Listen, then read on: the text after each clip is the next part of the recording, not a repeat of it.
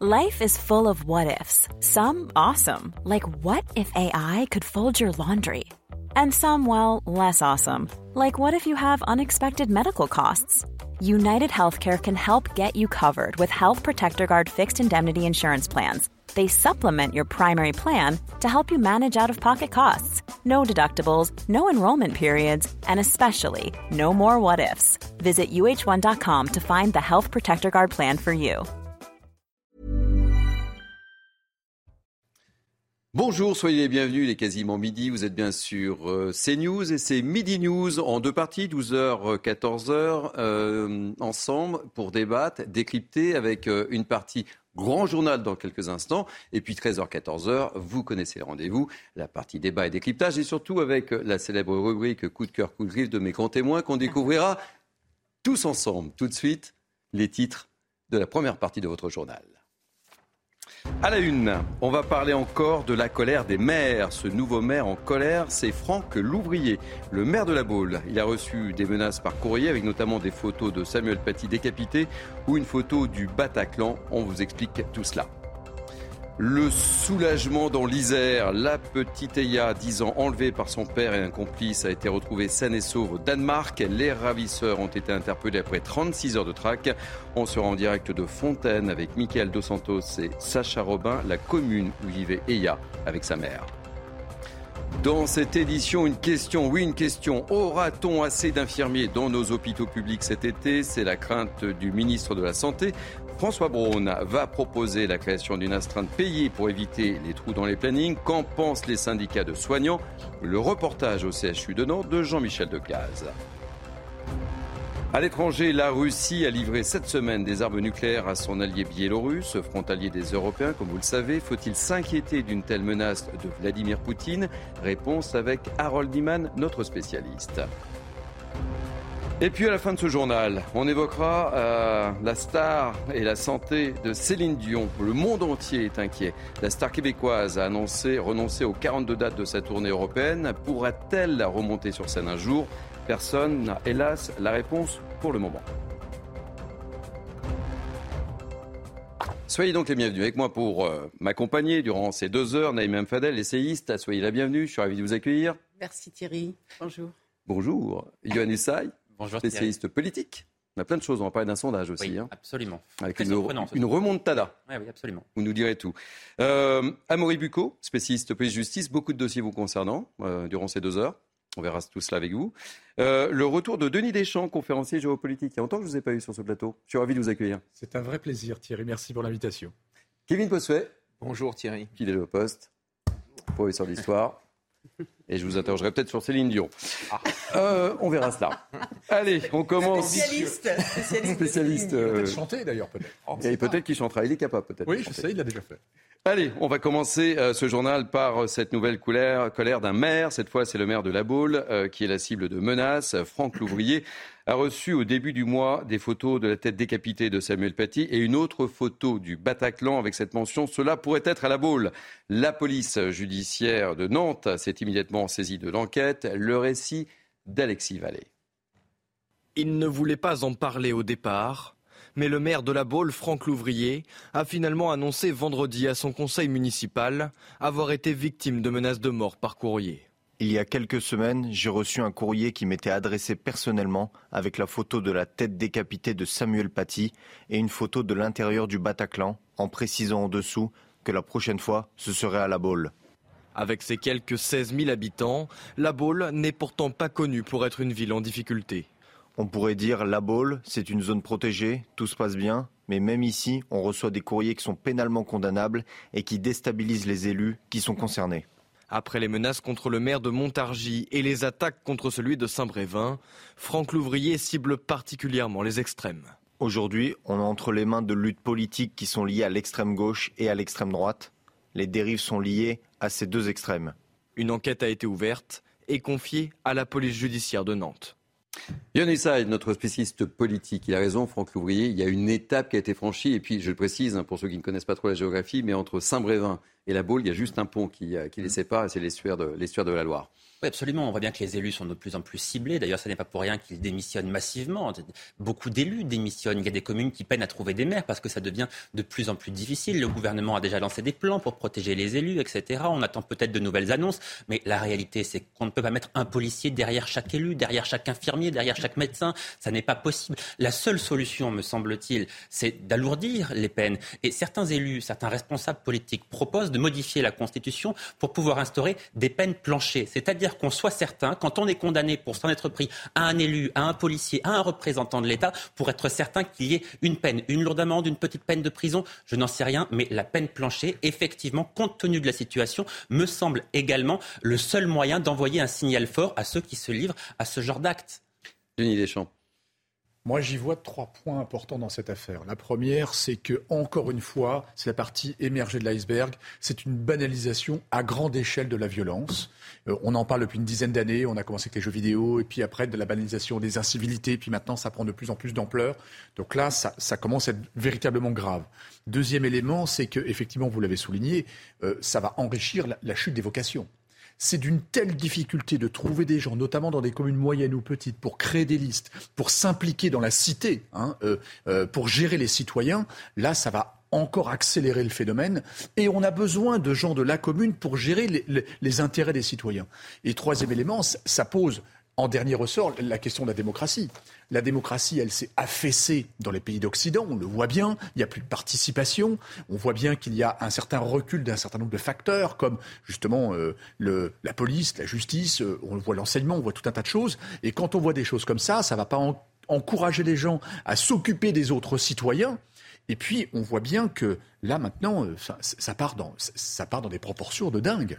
Kevin Vosset, très rapidement, puisque ça sera l'un des thèmes de notre partie 2, la partie débat et décryptage. Hein, les, cette, chiffres, les chiffres parlent d'eux-mêmes. hein. Selon l'Association des maires de France, en 2022, il y a eu 1500 agressions. Une agression sur 10, c'est une agression physique.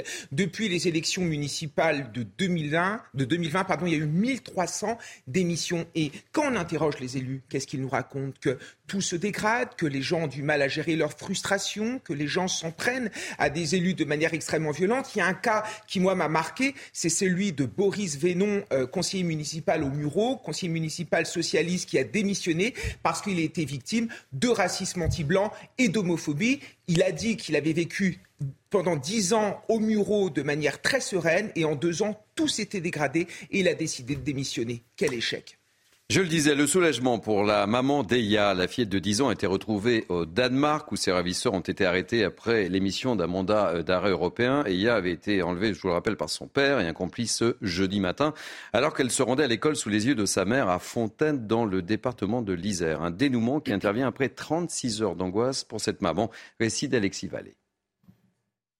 La coopération policière européenne a porté ses fruits.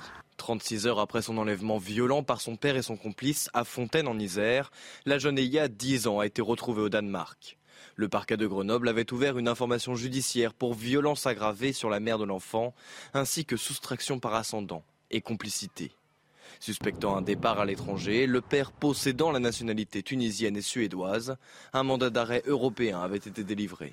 Cette interpellation s'est passée dans le calme, euh, s'est passée lors d'un contrôle euh, tout à fait banal et sans incident. Donc les retrouvailles n'ont pas encore eu lieu, la maman est toujours sur la route et Eya va, va bien, donc même si elle, va bien après un traumatisme important qu'a constitué donc, son enlèvement, son enlèvement violent. Euh, elle est prise en charge avec le plus grand soin, m'ont indiqué donc euh, les policiers par les services sociaux euh, du Danemark.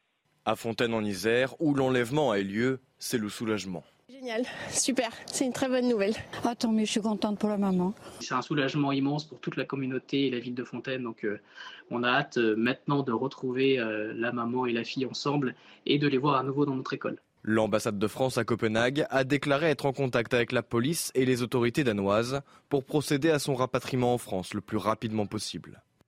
Allez, avec nous euh, en direct de Fontaine, où Eya a été enlevé, je le rappelle. On va retrouver nos envoyés spéciaux, Michael Dos Santos et, Sacha Robin. Michael Dos Santos, soyez le, le bienvenu. Je suppose qu'à Fontaine, et je le disais, c'est le soulagement. Oui, ici à Fontaine, c'est le soulagement et aussi euh, l'heure euh, des euh, interrogations. Hein. On tente bien évidemment de comprendre le geste du papa, des voisins qui, certains, pour la plupart, sont, assez partagés. Hein. Il y a ceux qui condamnent bien évidemment son attitude, qui ne comprennent pas qu'un père de famille puisse faire ça à sa fille. Et puis d'autres essayent de, comprendre aussi le, désespoir hein, de, ce papa qui ne voyait pas sa fille. On est avec François. François est, l'un des voisins. Euh, Philippe, pardon, excusez-moi. Philippe est l'un des voisins euh, qui connaît bien euh, la petite Eya. François, quel a été votre, votre sentiment quand vous avez appris l'enlèvement déjà dans un premier temps? Ah bah, C'était très bizarre. Hein.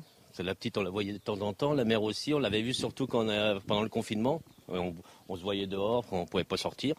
non, la mère était très très gentille, elle s'occupait beaucoup de sa mère et voilà c'était ça surtout. Et là, comme ils l'ont retrouvée, ça fait ça fait plaisir. Oui, il y, a, ce sentiment de, soulagement et puis j'en parlais à l'instant. Il y a aussi euh, les, gens qui tentent de, comprendre l'attitude de, ce papa. Euh, vous êtes peut-être père de famille. Euh, voilà, vous avez des, enfants. Ça se fait pas d'enlever sa propre fille. Moi, je pense qu'il voulait l'emmener en Tunisie, quoi. C'était ça, son but. Passer par le Danemark et passer après en Tunisie. C'est ça, quoi. Et beaucoup de. Moi, je trouve que c'est grave comme d'en arriver là, quoi.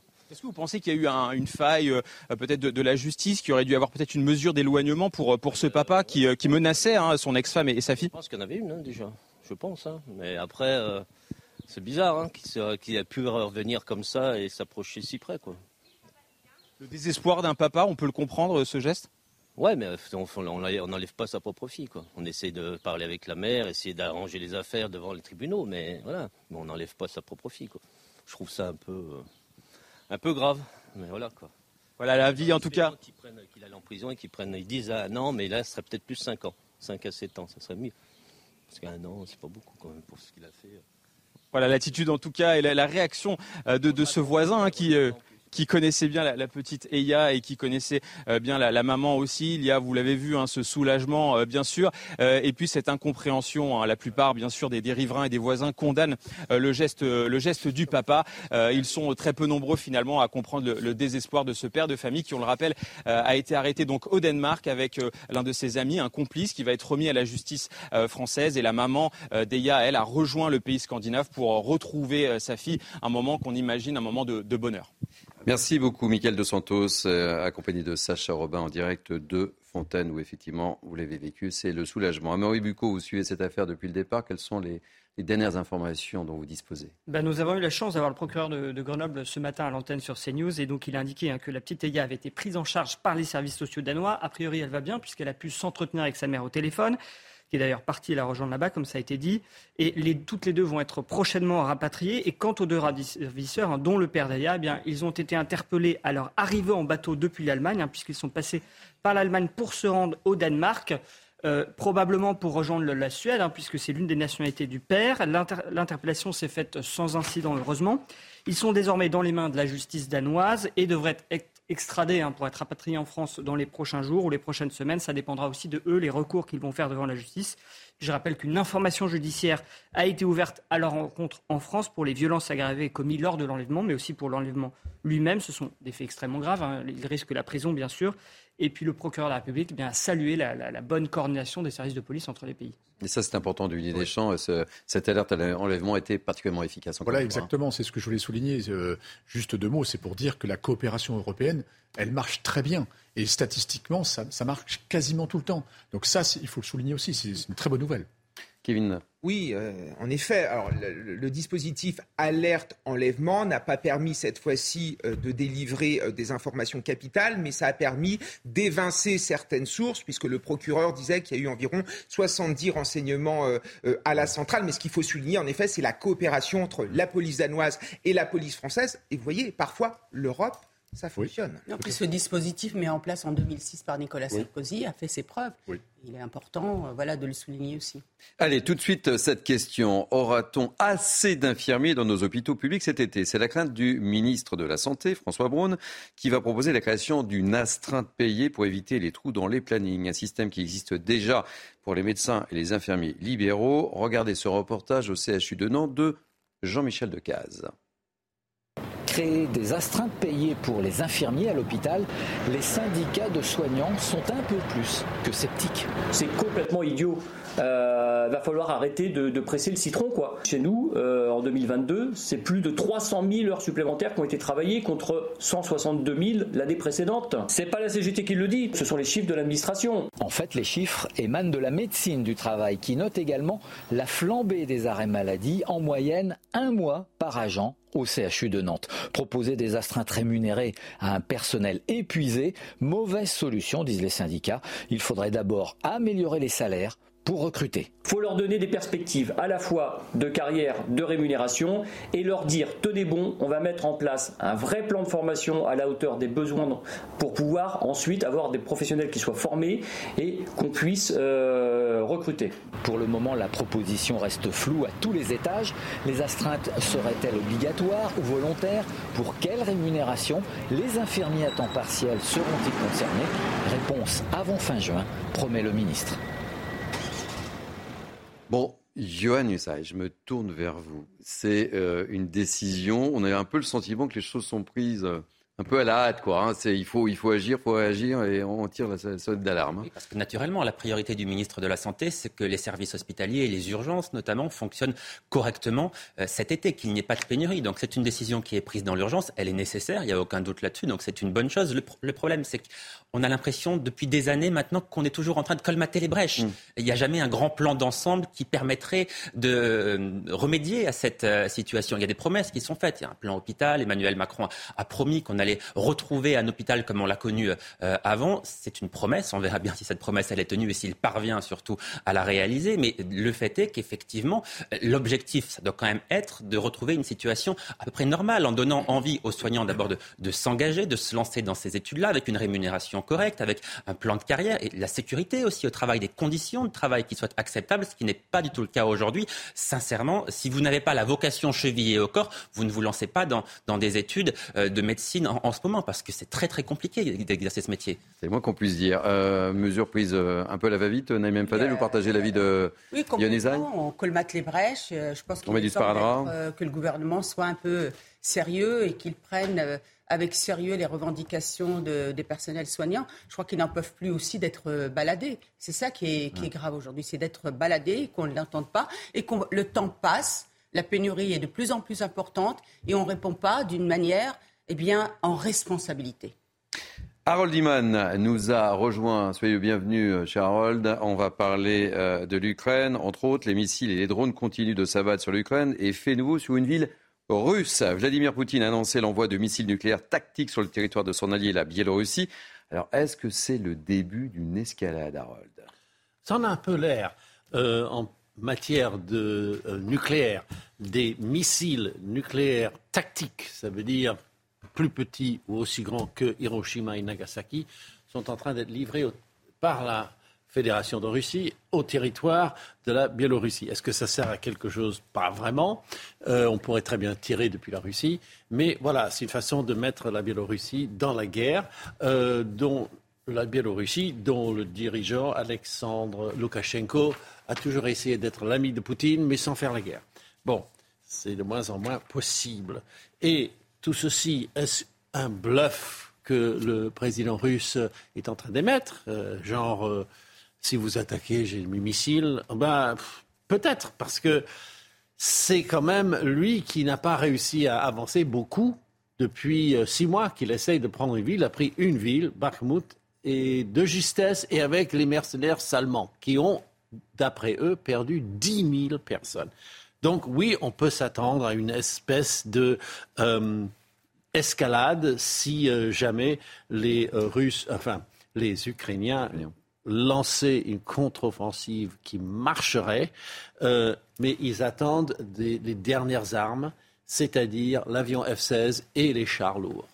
Très rapidement, euh, qu'en pense notre conférencier géopolitique euh, Denis Deschamps? Alors en fait, on a l'impression que c'est une nouvelle conquête de territoire, puisqu'il va chez son ami, il dépose des, missiles tactiques euh, chez lui, et en fait, en, filigrane, ça montre qu'il reprend la main. Jusqu'à maintenant, à chaque fois, c'est lui qui envoyait un, signal et à chaque fois l'Occident apportait les armes au fur et à mesure, les chars, les, les, missiles, donc tout un tas de choses comme ça. Et maintenant là, depuis l'affaire des F-16, c'est l'Occident qui a pris la main euh, par rapport aux événements. Donc là, on va apporter des F-16, on va, former les gens, et ainsi de suite. Donc là, il reprend la main dans cette espèce de, de, sale guerre. Et puis, euh, ça montre aussi que finalement, euh, il s'approche de l'Occident en posant des missiles. Cependant, la ligne rouge qui a été posée par les Chinois, c'est pas de nucléaire du tout. Donc effectivement, on est probablement, encore une fois, dans un rapport de force et dans, un message envoyé à Occident, mais ça reste, je pense, du bluff. Allez, vous l'avez sans doute vu dans les bulletins météo ce week-end, la Pentecôte s'annonce quasiment estivale et c'est parti pour durer. Usaï euh, arbore de très jolis euh, tennis et c'est un peu mon bulletin météo. Quand je vois Yohann Usaï qui est tennis, c'est qu'il va faire beau. Et, mais ce beau temps sec va faire ressurgir, ressurgir. Mais oui, euh, Vous connaissez bien. Oui, oui, je vous connais bien. Mais ce beau temps va faire ressurgir le spectre de la sécheresse là où elle avait complètement disparu, c'est-à-dire sur la moitié nord. On va faire le point avec notre spécialiste météo, Karine Durand.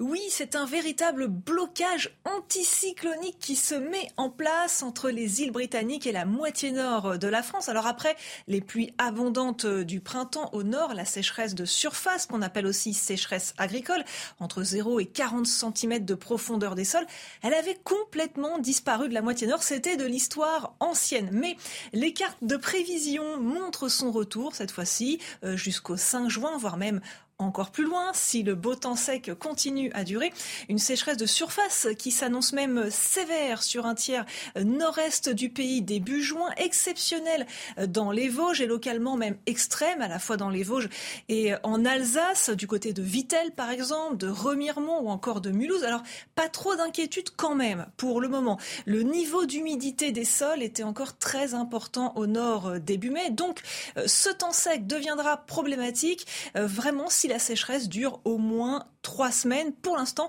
on ne peut pas se prononcer sur ce qui va se passer euh, au-delà de dix jours, mais ça reste à surveiller.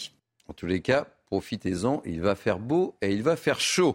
Et en ce week-end de Pentecôte, 16 000 pèlerins euh, vont quitter le parvis de l'église Saint-Sulpice à Paris pour rejoindre à pied la célèbre cathédrale de Chartres. Et on va retrouver tout de suite à Paris, sur la ligne de départ, Éloi Rochebrune. Beaucoup de monde, euh, Éloi. Mais non. Oui, beaucoup de monde et je, ne suis plus sur la ligne de départ, je suis actuellement à Igny. C'est la première étape du pèlerinage de Chartres, mais c'est aussi le départ du pèlerinage des familles. Et ces familles, elles sont réparties en petits groupes, on appelle ça des chapitres, parents, enfants. Et on a eu la chance de rencontrer le responsable de, justement de ces chapitres familles qui nous a témoigné de l'importance de pèleriner en famille. je vous propose de l'écouter. L'idée, c'est de partager euh, cette démarche, cet effort qui est fait, où effectivement, même si on, fait attention à adapter le rythme, puisque les familles marchent quasiment la moitié de ce que marchent des adultes, euh, on va les transporter encore pour le reste. L'objectif, c'est qu'effectivement, les parents et les enfants puissent partager vraiment ça. On sait que pendant le reste de l'année, ils peuvent en reparler. Un effort fait en commun, c'est une chose riche pour, euh, des parents et des enfants. Et une démarche spirituelle, donc effectivement aussi un enrichissement d'une foi familiale d'une foi conjugale aussi, puisque des couples marchent avec leurs enfants, et effectivement, ça renforce les liens. Et euh, la Pentecôte, c'est la fête où l'Esprit Saint euh, vient en nous, et donc c'est mettre l'Esprit Saint au cœur de la famille, c'est aussi une bonne chose. Et les adultes arrivent eux euh, d'ici une demi-heure sur cette grande plaine, grande plaine, plaine d'Igny, justement pour déjeuner, et ils repartiront, repartiront en début d'après-midi. Les 16 l'arrivée des 16 000 pèlerins est prévue lundi pour la fête de Pentecôte, pour une grand-messe à la cathédrale de Chartres. Merci beaucoup, euh, cher Éloi Rochebrune. Alors, je le disais euh, dans les titres, c'est euh, la déception et, l'inquiétude des fans de Céline Dion. Sa tournée annulée jusqu'en avril 2024 pour des raisons médicales. L'annonce a été faite hier. Céline Dion avait annoncé en décembre dernier, dernier qu'elle était atteinte d'une pathologie neurologique rare. Elle devait se produire à Paris en septembre pour six dates. Les organisateurs ont assuré que les billets vendus allaient être remboursés. Récit de Mathilde Couvillé-Fleur-Noir. Des millions de fans ont été déçus hier après-midi. L'annonce est tombée via un communiqué publié sur les réseaux sociaux de la star. Céline Dion annule sa tournée en Europe pour raisons médicales. Je suis tellement désolée de vous décevoir encore une fois. Je travaille très fort pour retrouver mes forces, mais les tournées peuvent être exigeantes et difficiles, même quand on est à 100%. Bien que cela me brise le cœur, il vaut mieux tout annuler maintenant, jusqu'à ce que je sois vraiment prête à remonter sur scène. Je veux que vous sachiez que je n'abandonne pas et que surtout j'ai très hâte de vous revoir. La chanteuse québécoise souffre depuis 2021 d'une pathologie neurologique rare, appelée syndrome de la personne raide, l'empêchant parfois de se mouvoir et entraînant de fortes douleurs. Céline Dion devait faire le tour de l'Europe en commençant par Amsterdam en août. Elle devait également se produire sur scène à Paris à la Défense Arena le 1er septembre pour six dates dans la capitale. Les organisateurs ont assuré que les billets vendus pour les 42 dates seront remboursés.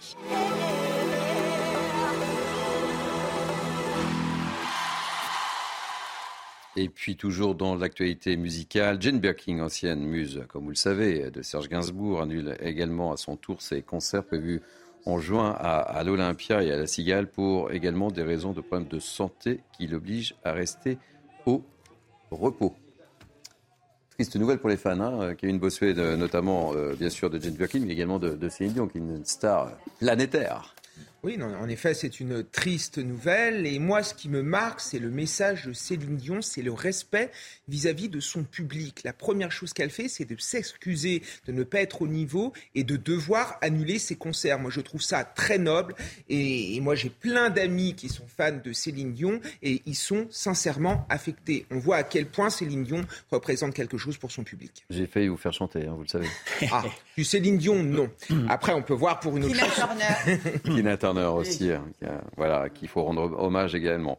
On va retrouver. je voulais dire qu'il chante Tina Turner. Ah, il chante Tina Turner. il, a, promis de nous le faire un jour. Euh, je sais à peine qui c'est. Je vous, je vous prends au mot. Je vous prends au mot. Alors maintenant, je ne sais pas si elle va chanter euh, du Céline Dion ou pas. En tous les cas, c'est Barbara Klein qui est en, en pleine forme. Et Barbara Klein, vous le savez, le rendez-vous, c'est 14h, euh, 15h15. La parole au Français. Mais oui, merci Thierry. Bonjour euh, à vous, bonjour hein, à vos invités. Ben oui, vous savez faire. Alors je vous épargnerai hein, mes chansons de Céline Dion que j'aime beaucoup. Je pense qu'elle chante mieux que moi et même si elle est souffrante, on préfère quand c'est elle qui les interprète. On reviendra tout à l'heure à partir de 14h sur euh, les retrouvailles à venir d'Eya et de sa maman. La fillette de 10 ans, vous le savez, a été retrouvée au Danemark. Son père qui l'avait enlevée en France cette semaine et son complice ont été interpellés. Nous reviendrons sur ces cas de séparation qui s'enveniment jusqu'à l'enlèvement d'enfants et souvent dans un pays étranger. Nous donnerons euh, la parole à une association de protection de l'enfance. À la une également cette agression à Grenoble. Deux individus en deux roues s'en sont pris euh, d'abord à un serveur à la terrasse d'un bar avant de revenir et d'attaquer le gérant qui avait tenté de s'interposer. Témoignage de l'une des employées. Et puis, nous évoquerons évidemment ces soucis de santé de Céline Dion. La star est donc contrainte d'annuler une nouvelle fois hein, sa tournée mondiale, victime des conséquences de cette maladie neurologique rare dont elle souffre. Qu'est-ce que le syndrome de l'homme raide? Une neurologue tentera de nous l'expliquer. Rendez-vous donc à 14h. Merci, chère Barbara. Le rendez-vous est pris. Et vous êtes très élégante avec ce petit blouson rose, toujours. Euh, on va marquer une pause dans cette première partie euh, du grand journal de la mi-journée sur CNews. On se retrouve dans, quelques instants et on, parlera d'ailleurs euh, d'images choc à, à Grenoble, d'un rodéo très particulier dont vous nous parlerez, mon cher Amaury Bucco. Mais tout de suite, pause pub. À tout à l'heure. Soyez les bienvenus, vous êtes bien sur CNews, c'est News Weekend, votre grand journal. Voici la partie 2, le sommaire de cette partie 2. On va commencer par des images choc à Grenoble avec un rodéo urbain qui tourne mal. On vous dit tout, Amaury Bucco est avec nous. Amaury, c'est notre spécialiste police-justice. Il n'y aura pas de centre de rétention administrative pour migrants clandestins à la Trinité près de Nice. L'État a donc reculé face à la colère du maire. Le reportage dans ce journal. À l'étranger, demain dimanche, les Turcs votent pour la deuxième fois. Erdogan a-t-il des chances de l'emporter? Analyse de notre spécialiste Harold Iman. Gare aux noyades cet été. La France manquerait de 5000 mètres nageurs pour nos plages et nos piscines. Nous serons avec Axel Lamotte, secrétaire général adjoint du syndicat national des maîtres nageurs sauveteurs. Et puis lutter contre la pollution plastique, c'est l'une des priorités de l'ONU d'ici 2024. Paris va accueillir la semaine prochaine les représentants de 175 pays pour préparer un traité international. Une météo du plastique a même été présentée hier. Explication de Karine Durand, notre spécialiste météo. Et avec moi pour décrypter cette actualité très riche en, ce samedi, toujours Naïma Fadel, Kevin Bossuet, Denis Deschamps. Yann Harold Iman et Amaury Bucco. On commence donc par ces images chocs à Grenoble dont je vous parlais dans, les titres, enregistrées par une caméra de vidéosurveillance. L'agression du serveur d'un restaurant, d'abord bousculé par deux jeunes juchés sur une moto électrique lors d'un rodéo urbain en plein centre-ville, puis menacé au couteau. Nouvelle illustration de ce phénomène de décivilisation. Écoutez le récit de Corentin Brio et Mathilde Ibanez. Il est 18h05 le 20 mai dernier à Grenoble quand deux individus surgissent avec une moto électrique.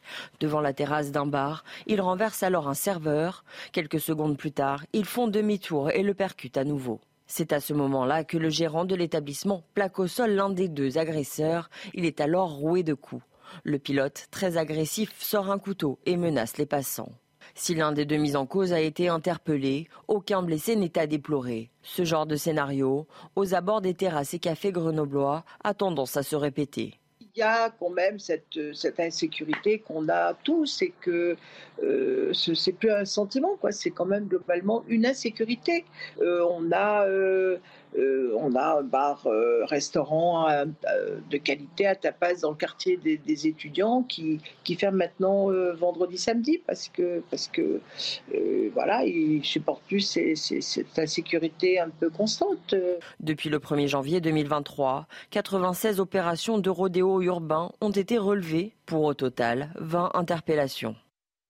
Amaury Bucco, euh, vous avez suivi cette affaire depuis le départ et le moins qu'on puisse dire, hein, vous avez eu des commerçants de la ville et là, c'est vraiment le ras-le-bol avec un grand R majuscule. Effectivement, en fait, pour vous, décrire en détail la scène, hein, puisque j'ai pu m'entretenir avec des témoins, ce qui se passe, c'est que ce jour-là, c'est un samedi, vous avez déjà régulièrement des gens qui font effectivement des rodéos euh, dans Grenoble le euh, week-end. Alors là, c'est pas vraiment d'euros, c'est seulement deux personnes sur une motocross, enfin pas une motocross d'ailleurs, une moto électrique, mais qui se permettent de, déjà sans casque et qui se permettent de circuler sur le trottoir et notamment aux abords des terrasses de café. Alors forcément, quand vous faites ça, vous savez que vous prenez des risques. Et eh bien là, ce qui s'est passé, ça n'a pas manqué, puisque ces deux personnes qui euh, zigzaguaient sur le trottoir ont percuté un des clients de ce café, qui est âgé environ 70 ans, qui a été percuté à la main, et un serveur qui s'est seulement permis eh bien, de faire une remarque et de dire à ce conducteur, bah, allez-vous-en, etc. Le, à ce moment-là, si vous voulez, le conducteur de la moto revient à la charge deux fois pour bousculer le serveur qui s'est permis de faire cette remarque. Et c'est à ce moment-là que l'un des responsables de ce café a décidé d'intervenir en se disant c'est plus possible. Parce que je rappelle quand même qu'en Isère, hein, il y a eu trois rodéos urbains particulièrement euh, spectaculaires dans des centres commerciaux qui ont eu lieu en avril. Donc ce responsable se dit j'interviens, tente d'immobiliser la moto et c'est à ce moment-là déjà il se, fait rouer de coups, mais en plus l'un des, le conducteur de la moto sort un opinel avec une lame d'environ 20 cm, hein, c'est ce qu'on m'a dit, euh, pour menacer les personnes autour. Alors donc il y a eu heureusement une interpellation, en l'occurrence le passager qui est âgé de 16 ans, déjà connu des services de police, qui a été placé en garde à vue puis libéré avec une convocation judiciaire pour le 5 juillet prochain. Petite réaction euh, de Deschamps. En fait, euh, ça nous rappelle un peu euh, ce rodéo également dans un centre commercial près, de Nantes. Hein, et on voit de plus en plus ce type d'images. Et voilà. les, images ont choqué beaucoup de gens à l'époque. Et en fait, ce sont des phénomènes locaux où, le grand public n'avait peut-être pas automatiquement conscience, mais finalement, ce n'est pas des actes isolés, c'est assez fréquent. Et euh, là, c'est assez choquant de voir la personne âgée qui a été, euh, qui aurait, ça aurait pu être beaucoup plus grave que ça. Et on se rend compte par rapport à, l'enquête que vous avez menée euh, qu'en fait, c'est assez, assez fréquent là-bas. On banalise encore la violence. Encore une fois. Et on en parlera dans la, partie 2 de, de Mini News Weekend. Ce sera l'un des thèmes de nos Débat. Parlons maintenant des tensions en France autour de l'accueil des migrants, qu'il s'agisse de centres pour demandeurs d'asile ou de centres de rotation euh, administrative. Les maires se voient souvent imposer des décisions qui n'ont pas prises, qui n'ont pas choisies.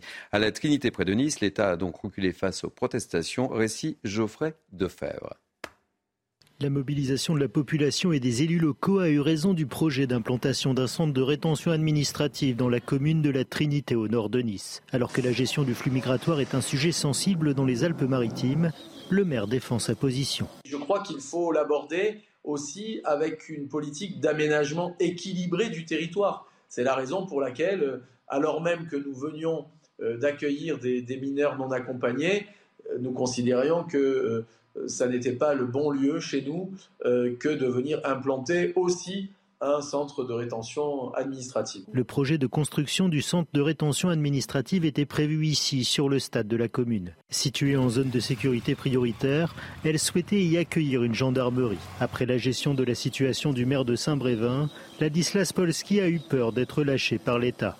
Initialement, euh, j'ai pu craindre ce même sentiment aujourd'hui, euh, force est de constater euh, que je n'ai pas été lâché par l'État, mais qu'au contraire, le gouvernement, au, plus haut niveau, euh, par la voix du ministre de l'Intérieur, a entendu nos arguments. Le maire de Nice, Christian Estrosi, a proposé au ministère de l'Intérieur que sa commune accueille le nouveau centre de rétention administrative des Alpes-Maritimes. Naïma, est-ce que cette histoire dont on a beaucoup parlé à, Saint-Brévin euh, a bouleversé les choses? Est-ce que c'est euh, le souffle de Saint-Brévin? Bah, Certainement, certainement, parce que c'est vrai qu'à partir du moment où on ne fait pas en concertation avec euh, les maires, on les met en difficulté. On peut pas, le gouvernement ne peut pas continuer à, à décider seul et sans euh, aucune concertation. Il est aussi très regrettable qu'il ne travaille pas notamment euh, avec l'Association des, maires de, France pour justement permettre que ces installations de ces centres, parce qu'on en a besoin, parce qu'en fait ces centres permettent d'étudier les dossiers des différentes personnes, voir celles qui sont, qui peuvent, euh, dont la demande euh, d'asile peut être validée, et voir aussi ceux qui, euh, effectivement, devront repartir chez eux. Et puis, il y a aussi toute la question de la prise en charge sociale qui n'est pas évidente pour une, une ville. Et attention, c'est pas sûr que ces personnes-là restent qu'un temps. Il se peut que ces personnes-là restent pour toujours le temps de les héberger dans la ville concernée. Allez, on va parler politique avec vous, Yohann Usaï. Avec un sondage, la cote de popularité du chef de l'État repart à la hausse. Plus 6 points selon un dernier sondage BVA. Il passe de 26 à 32% d'opinion favorable après avoir été au plus bas, on le sait, lors de la séquence politique de la réforme des retraites. Et puis, euh, même chose également euh, pour Elisabeth Borne qui gagne 5 points et remonte elle aussi à 32% d'opinion favorable. Kezako, qu'est-ce qui se passe, Johan Dites-nous tout.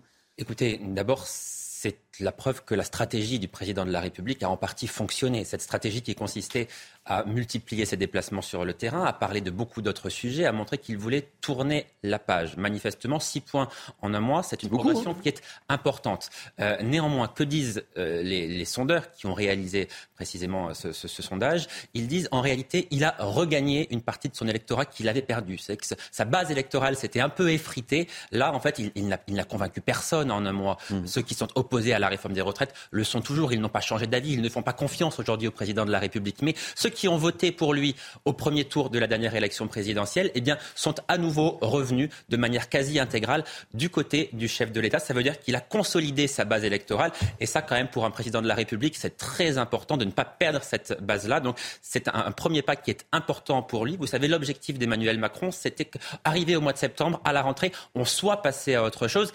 manifestement, ça en prend le chemin. Ça ne veut pas dire que ça va arriver, mais sa stratégie est payante, ça c'est indiscutable. Vous êtes d'accord, Denis Deschamps? Oui, tout à fait. Le sondage est étonnant quand même, hein, plus 6%. C'est assez, impressionnant en très peu de temps. Et effectivement, sa stratégie d'être sur le terrain, d'aller au contact, il l'a clairement dit, d'aller au contact, de ne pas, euh, de ne pas esquiver les, confrontations, les débats. Et en même temps, entre guillemets, ça ringardit ceux qui sont encore dans la période d'avant, qu'ils ne veulent pas fermer la page et qu'ils pensent qu'en fait, il y a une troisième mi-temps. C'est pas possible. Donc effectivement, sa stratégie a très bien marché. Mais... Naïma Fadel.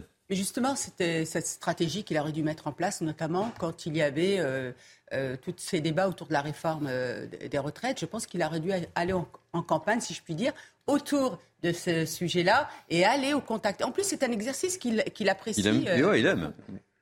Allez, notre page étranger dans cette deuxième partie de votre grand journal. Demain dimanche, les 64 millions d'électeurs turcs se rendront aux urnes pour le deuxième tour de l'élection présidentielle et Erdogan conserve ses chances de l'emporter, mais d'extrême justesse, Harold Iman. Oui, les sondages nous ont déjà trompés par le, passé, mais bon, euh, pour l'instant, il, a quand même 4-5% euh, euh, d'avance dans les intentions de vote. Toujours est-il que c'est la première fois qu'il est mis en balotage, Recep Tayyip Erdogan, et qu'est-ce que ce sera s'il gagne? Euh, est-ce qu'il va se venger comme il pourra de ce qui reste de la société laïque qu'incarne plus ou moins Kemal euh, Kılıçdaroğlu, qui tout récemment a commencé à prendre des accents très nationalistes. Euh, il a dit j'ai combattu le terrorisme toute ma vie et je veux l'expulsion, tenez-vous bien, de tous les réfugiés syriens qui sont venus en Turquie. La Turquie n'est pas un dépotoir à migrants. Je pense que euh, Kemal, euh, euh, que Recep Tayyip Erdogan n'en pense pas moins, mais ne le dit pas. Donc il y a déjà une espèce de manœuvre triple saut arrière de la part de ce monsieur. sinon, Erdogan répète sans cesse qu'avec Monsieur Kilicdaroglu, vous aurez au pouvoir les terroristes kurdes et les LGBT. Donc, euh, pour justement les milieux libéraux d'Istanbul, euh, la reconduction d'Erdogan serait une grande tragédie. Mais bon, voilà, tout, tout est permis, mais avantage Erdogan. Une Deschamps, votre avis? Je rejoins ce qu'a dit Harold. Euh, ce qui est navrant, c'est cette radicalisation qui s'est faite entre, le, entre les deux tours, parce qu'il va probablement perdre sa crédibilité vis-à-vis de l'Occident avec ce genre de discours. il plus libéral après voilà. ça. Euh, deuxième élément, je suis très impatient d'écouter le discours de Erdogan dimanche soir pour voir un petit peu quelles vont être les pistes qui vont être développées ensuite. Et effectivement, je suis très inquiet sur le, le volet laïque. Et le monde entier euh, aura les yeux rivés sur euh, la Turquie. On en parlera euh, beaucoup, notamment avec vous, Harold Iman, demain au cours de Mini News Week-end et surtout la journée sur l'antenne de, de, CNews. Gare aux, noyades cet été. La France manquerait de 5000 mètres nageurs pour nos plages et nos piscines, je le disais dans les titres, selon la Fédération française de natation. Et les professionnels se plaignent de mauvaises conditions de travail et des salaires trop bas pour une responsabilité aussi importante. Regardez ce reportage à Angers de Michael Chailloux et juste après nous serons avec Alex, Axel pardon, Lamotte, secrétaire général adjoint du syndicat national professionnel euh, des maîtres nageurs sauveteurs.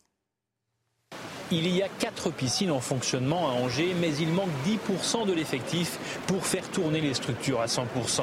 La pénurie de maîtres nageurs a des conséquences très concrètes. On est obligé de fermer sur certains créneaux publics, des ouvertures le soir, notamment alors, certaines, certaines soirées qu'on est obligé de réduire un petit peu. Le dimanche après-midi, là où on fermait à 19h, on ferme à 17h. Le Covid a fait beaucoup de mal aux piscines publiques. Elles sont restées fermées de longs mois. À la reprise, de nombreux maîtres nageurs avaient quitté la profession. Euh, nous n'avons pas formé de maîtres nageurs pendant un certain temps, pendant 2-3 ans. Et puis peut-être que le métier euh, intéresse moins, euh, moins d'intérêt pour le métier, euh, travailler le week-end, travailler les soirs. les gens vont surtout s'entraîner le soir ou voir le matin. Donc ça peut être des plages horaires entre 6h et 21h parfois pour, pour ceux qui font le plus d'horaires. Sans parler d'un salaire à moins de 2000 euros en début de carrière. Il a fallu réduire les heures d'ouverture, mais pour la ville d'Angers, il était nécessaire de continuer à remplir une mission de service public essentielle, l'accueil des scolaires. Par rapport à la pénurie des maîtres nageurs, on priorise les cours des enfants. Euh, on a deux générations quasiment qui n'ont pas pu assister euh, aux cours de natation et apprendre à nager à cause de la période Covid. Et aujourd'hui, il, y a, des, choses à rattraper. Et de rappeler que chaque été, on comptabilise 500 décès par noyade en France. Et avec nous, Axel Lamotte, je le disais, secrétaire euh, général adjoint du syndicat national professionnel des maîtres nageurs sauveteurs. Soyez le bienvenu, cher Axel Lamotte. La situation est à ce point dramatique elle est dramatique parce qu'elle est ancienne. Hein. Il y a un rapport du Conseil économique et social qui date de 1990 qui mettait déjà l'accent sur la pénurie de maîtres sauveteurs à l'époque. Donc vous voyez que ça a 33 ans. Ça ne s'est pas amélioré, bien au contraire. Donc les, les, causes sont multifactorielles. Vous savez que le manque de maîtres nageurs a créé une désaffection des professionnels sur la natation scolaire, non pas de leur fait, mais parce qu'on n'était plus assez nombreux. du coup, on a remplacé des, maîtres nageurs par des parents bénévoles. Hein, vous imaginez que 2 et 2, 4, c'est bien trop dangereux pour confier ça à des parents bénévoles, mais une activité qui fait 1000 morts par an, on confie ça sans problème à des, parents bénévoles. Du coup, le niveau moyen de, de, la nage a beaucoup baissé et on a du mal à recruter ne serait-ce que des BNCSA avec un bon niveau. C'est compliqué pour devenir euh, maître nageur. Il faut combien de temps euh? Alors pour, pour, former un nageur, déjà un nageur tout seul, il faut au moins 5 ans. Hein. on pas, nous ne sommes pas aquatiques qu'au départ. Et du coup, il faut former un nageur. Ensuite, il faut former un sauveteur. Je, rends hommage toujours à Anne Dufourmentel, vous savez, cette psychanalyste et philosophe de renommée mondiale qui s'est jetée à l'eau en juillet 2017 pour secourir une, une, enfant de 11 ans. Elle y a laissé sa vie. Sauver quelqu'un dans, dans l'eau, euh, c'est une, activité qui peut être extrêmement dangereuse pour le sauveteur. Donc il faut avoir des appuis sur l'eau, il faut être très à l'aise et tout ça, ça demande des temps d'apprentissage qui sont longs. Et ensuite, eh ben, il faut être euh, devenir maître nageur. Donc c'est un an de formation pour apprendre à nager, apprendre à faire les, cours d'aquagym, etc. Donc tout, ça, ça demande un investissement de long terme pour des salaires qui sont ridicules aujourd'hui, des conditions de travail qui sont pénibles parce que ben, quand on arrive à la piscine, on est obligé de se changer. Souvent, c'est pas pris en compte. Heureusement, dans les services publics, c'est en, général pris en compte, mais dans les services privés, pas souvent. Ensuite, ben, il faut préparer les cours. Hein. On ne fait pas un cours d'aquagym comme ça en, racontant des histoires. Donc tout ça, c'est du temps de préparation qui doit être euh, quantifié et pris en compte. Du coup, certains maîtres nageurs travaillent 45 heures, payés 35. Avec des salaires qui sont proches du SMIC. Vous voyez, peu attractif comme métier. Merci, euh, merci en tous les cas d'avoir accepté de, témoigner, Axel Lamotte. Je rappelle que vous êtes secrétaire général adjoint du syndicat national professionnel des maîtres nageurs sauveteurs et surtout bon courage pour, pour cet été. Parce qu'on a bien besoin des, maîtres nageurs sur les plages et, sur les piscines et, dans les campings, euh, évidemment. Allez, lutter contre la pollution plastique est l'une des grandes priorités de l'ONU d'ici fin 2024. Paris va d'ailleurs accueillir la semaine prochaine les représentants de 175 pays pour préparer un traité international sur le sujet. Une météo du plastique a même été présentée hier à Paris. Explication, Karine Durand. La planète s'étouffe avec du plastique, annonce l'ONU. Il faut savoir que seulement 8 à 10% du plastique qui a été produit dans le monde jusqu'à maintenant a été recyclé. 85% euh, du plastique a fini dans des décharges et parfois même dans des décharges non autorisées. Chaque année, ce sont 8 à 9 millions de tonnes de plastique qui finissent en mer et qui prennent des dizaines de milliers d'années à se décomposer. Alors, ces particules de plastique, elles sont retrouvées partout, donc au plus profond des océans mais aussi au sommet du pic du Midi et même dans notre sang. Certains pays comme la France, recyclent la quasi-totalité de leur plastique. Mais d'autres pays, euh, comme la Chine, comme l'Indonésie, euh, n'en recyclent quasiment pas. 74% du plastique produit en Chine n'est pas recyclé, par exemple. Alors, pour attirer l'attention sur euh, ce sujet, une météo du plastique a été présentée à Paris hier par la Fondation Mine de Roux. Elle montre la quantité de plastique qui tombe chaque jour sur une ville, quantité de plastique présente dans l'atmosphère et que nous respirons en ensuite. Alors par exemple aujourd'hui à Paris il ne pleut pas et on a quand même 40 kilos de plastique qui tombent. Mais lors d'une journée pluvieuse, eh bien on peut avoir jusqu'à plus de 400 kilos de plastique qui tombent et donc que nous respirons potentiellement.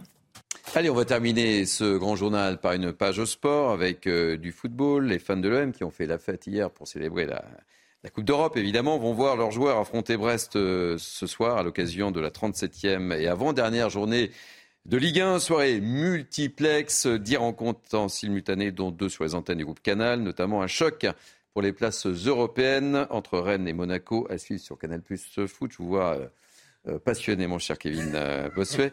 Les Bretons sont euh, sixième au classement. Ils peuvent réintégrer le top 5, voire le top 4 en cas de succès face au club de la Principauté. Ça vous épate, ça hein? On parle de Ligue 2. Épaté. Hein? On parle de Ligue 2. Euh, Ligue 2, leader depuis novembre. Le Havre avait une nouvelle opportunité d'officialiser sa montée en, en, Ligue 1, mais après deux défaites de rang, les Normands ont à nouveau piétiné à Bastia. Match nul 1 partout, acquis en toute fin de match. Le Hack aura encore besoin d'un point pour retrouver l'élite à 14 ans après, car derrière, Metz revient très fort et les Gonas se sont imposés 1 à 0 à Sochaux. Les Gonas, c'est Metz, euh, Kevin Bossuet. D'accord, je note. Je précise. Les couleurs. Pour ce cours de football. Et le PSG joue en bleu et rouge. Merci. Euh, Formule 1 pour terminer. Formule 1 ce week-end sur Canal+. Le paddock retrouve le mythique circuit de Monte-Carlo. Avant la course dimanche et les qualifications ce samedi, les pilotes ont testé leur monoplace lors des deux premières séances d'essais libres. Et c'est une nouvelle fois le double champion du monde Max Verstappen qui s'est montré le plus rapide et Verstappen qui met déjà la pression sur ses adversaires avant la troisième séance à suivre à partir de bah là, qui a commencé d'ailleurs hein, depuis quelques instants et c'est à suivre sur Canal Plus Sport. C'est parfait. Merci Kevin de votre soutien. Merci Thierry. C'est la, de votre confiance. bien sûr. C'est la fin de ce grand journal de la mi-journée, de cette première partie de Mini News. Euh, au revoir. Denis Deschamps. Merci pour l'invitation. À très bientôt. À très bientôt. Vous reviendrez ah, Bien sûr. Allez, vous, je vous garde tous et toutes, parce qu'on va aborder la deuxième partie, la partie débat, décryptage, et on aura bien besoin de vos éclairages. Allez, à tout de suite. Vous êtes bien sur CNews. Il est quasiment 13h, soyez les bienvenus, c'est Midi News Weekend, la partie 2, la partie débat, décryptage avec mes grands témoins que je vous présente dans quelques instants, mais tout de suite, place à l'info, et l'info, ça rime, c'est Adrien Fontenot. Kidnappé jeudi par son père et un complice en Isère et il y a dix ans a été retrouvé hier au Danemark. Ce matin, le parquet de Grenoble indique que la mère de l'enfant est en route pour Copenhague. Le procureur Eric Vaillant précise également que la jeune fille va aussi bien que possible après de tels événements. Une information judiciaire a été ouverte pour violences aggravées sur la mère de l'enfant, ainsi que soustraction par ascendant et complicité. C'est parti pour le, pèlerinage de Chartres en ce week-end de Pentecôte. Grand départ ce matin depuis l'église Saint-Sulpice dans le 6e arrondissement de Paris. Objectif parcourir les 100 km jusqu'à la cathédrale de Chartres. Et cette année, Notre-Dame de Chrétienté, l'association qui organise ce rassemblement, bat même un record. 16 000 pèlerins, dont 1400 venus de l'étranger, sont attendus tout au long du week-end. Et puis scène de fête à Marseille sur le Vieux-Port hier soir. Ils étaient des centaines à célébrer les 30 ans de la victoire de l'Olympique de Marseille en Ligue des Champions. Une liesse sous forme d'hommage au président du club de l'époque, Bernard Tapie, disparu en octobre 2021. À ce jour, le club phocéen est toujours le seul vainqueur français dans la plus grande compétition européenne. Merci beaucoup Adrien. Prochain point info dans 30 minutes. Allez, tout de suite, le sommaire de cette partie 2 de Mini News Weekend. Au sommaire donc, encore un maire en colère après la révolte du maire de Saint-Brévin. C'est aujourd'hui celle du maire de La Baule, Franck Louvrier. Il a reçu des courriers de menaces. On en débat avec nos invités. Encore et encore et encore des images chocs lors d'un rodéo urbain. Cela s'est passé à Grenoble. Nouvelle illustration de ce phénomène de décivilisation. On peut se poser la question. On en débat. Dans cette partie, on parlera également de Céline Dion. La star québécoise annule sa tournée européenne pour raison de santé. Après Stromae, après Jane Birkin, qu'arrive-t-il à nos stars? Nous serons entre autres avec Fabien Lecoeuvre, grand spécialiste de la chanson française. Et puis, vous le savez, on terminera notre émission par la rubrique que la France entière nous envie, les coups de cœur, les coups de griffe de nos grands témoins que je découvrirai en même temps que vous évidemment. Avec moi pour cette deuxième heure de Midi News, Amaury Bucco, toujours en forme pour cette deuxième heure.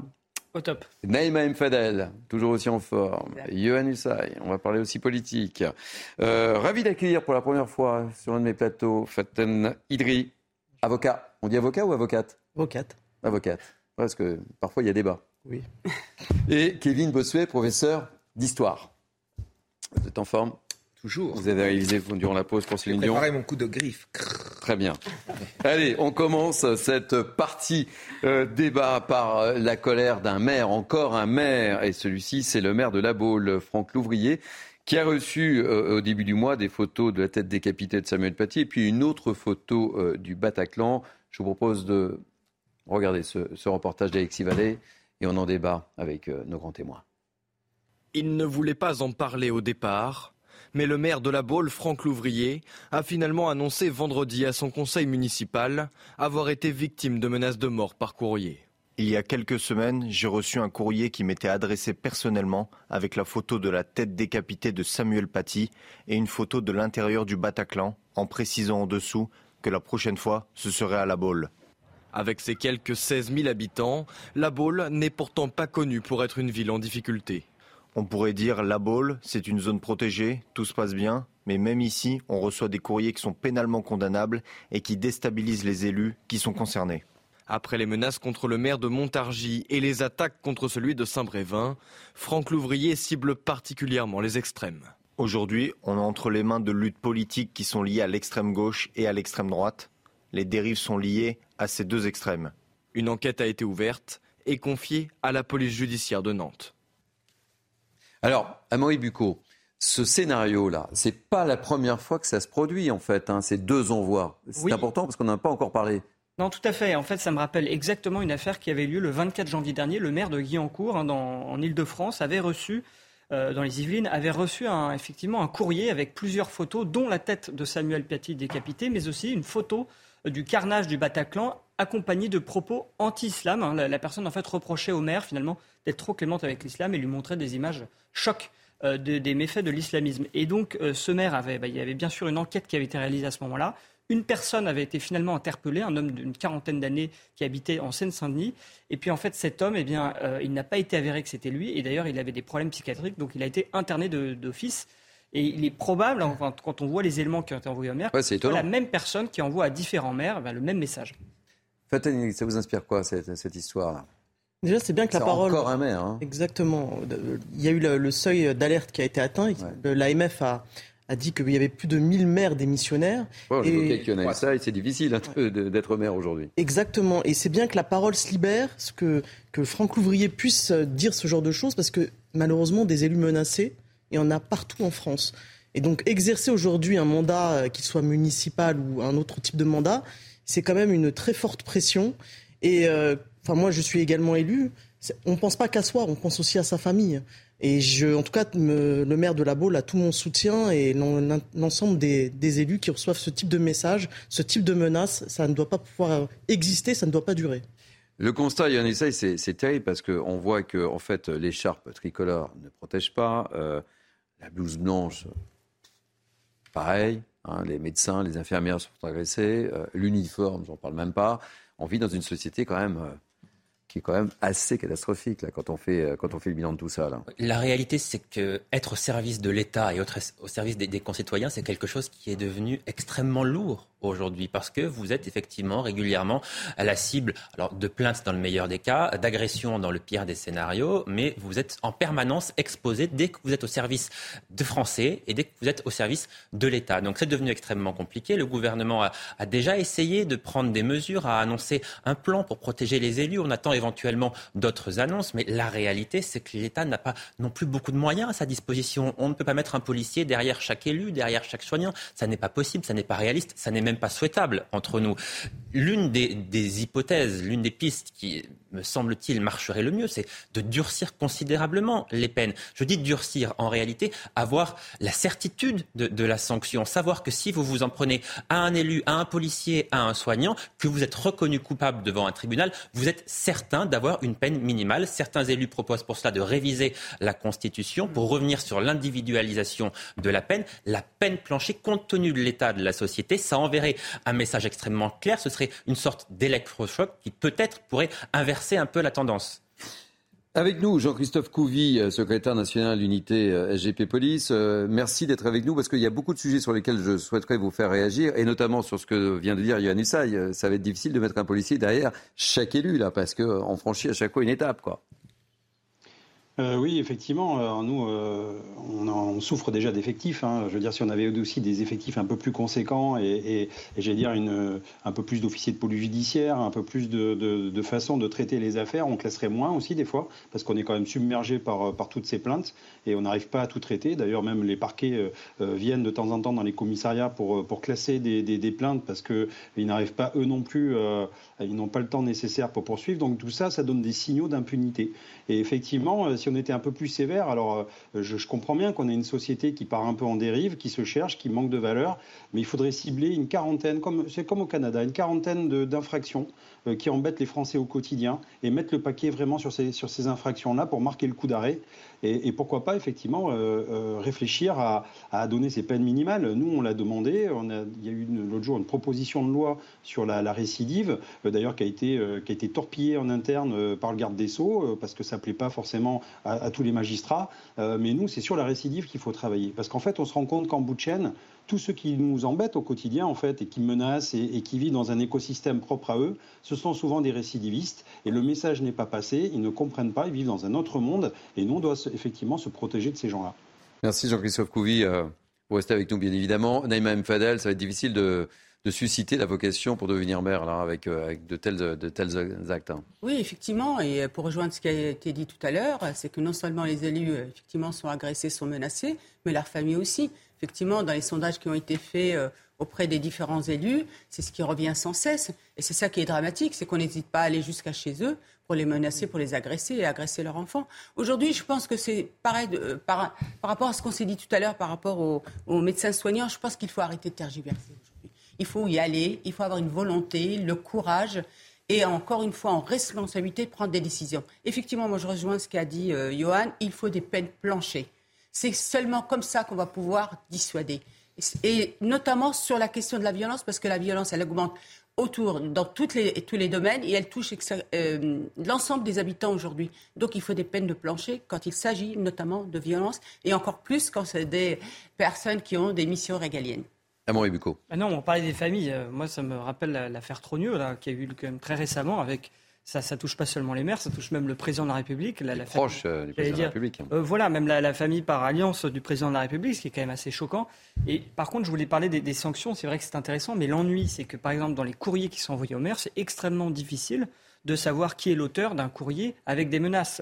je parlais du maire de Guyancourt, on n'avait finalement pas trouvé l'auteur. Peut-être qu'on ne trouvera jamais l'auteur des menaces à l'encontre de, ce maire Franck Louvrier, euh, puisque c'est la police scientifique qui fait le travail pour essayer de savoir quand on reçoit une lettre bah, s'il y a de l'ADN, des traces d'empreintes, etc. Mais s'il n'y a rien, si la personne l'a fait euh, avec des gants, etc., bah, impossible de trouver l'auteur et donc de le sanctionner. C'est ça qui est compliqué aujourd'hui. Ce qui me frappe, c'est cette similitude de, fait. Hein. Enfin, tu as les, mêmes photos. Euh, J'espère que la police a fait le lien. Mais, mais... Ouais, non, mais c'est important ce que vous dites là. C'est étonnant cette similitude. Hein. On n'en a pas encore parlé. Hein. Mais une personne peut faire énormément de mal parce que quand vous recevez cette lettre, vous ne savez pas qu'elle est déjà euh, si c'est une vraie menace, si elle est sérieuse, si la personne veut mettre ses menaces à exécution, et puis surtout, ça peut être une personne qui envoie ça Bien sûr. à, je sais pas, à 50 maires d'un coup, et tout d'un coup, si vous voulez, le sentiment d'insécurité est décuplé.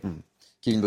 Oui, 1300 maires démissionnaires depuis 2020. Évidemment, pour l'expliquer, on met en avant euh, l'insécurité croissante euh, dans laquelle se retrouvent ces élus, mais il n'y a pas que ça. Quand vous interrogez des élus, qu'est-ce qu'ils vous racontent? Ils vous racontent que parfois, ils ont des compétences avec des moyens financiers qui sont considérablement amoindris et qu'ils ne peuvent finalement pas agir. Parfois, ils vous racontent qu'on a en France un État central qui vous impose des réglementations, qui vous impose des règles avec lesquels on n'est pas forcément d'accord. En outre, souvent, ces maires, ce sont des gens qui travaillent, qui ont de plus en plus de mal à concilier leur vie professionnelle et euh, leur vie euh, d'élu. Et enfin, on a quand même affaire à des administrés qui prennent euh, finalement les maires pour des gens à qui on pourrait tout demander, qui ne comprennent pas finalement qu'on puisse leur dire non. Ils pensent que aller voir le, le maire tout de suite, on aura une solution à son problème, une incapacité à gérer la frustration. Et les maires sont en première ligne avec souvent ce sentiment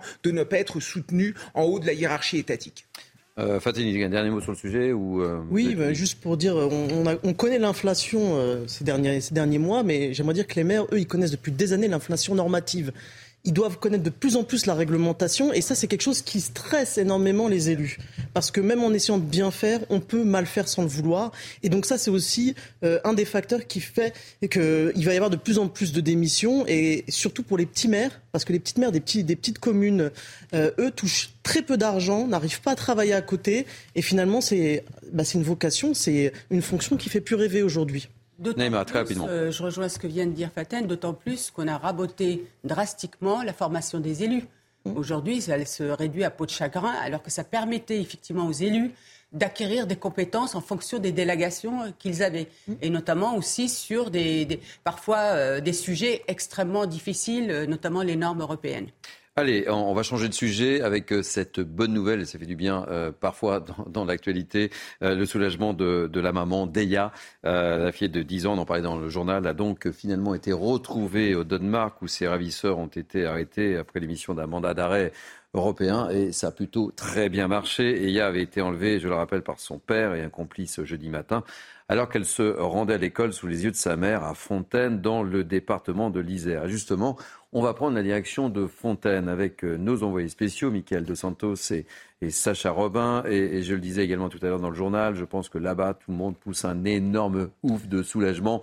Vous avez rencontré des, habitants de, Fontaine. Vous étiez d'ailleurs avec euh, des proches euh, de la famille tout à l'heure.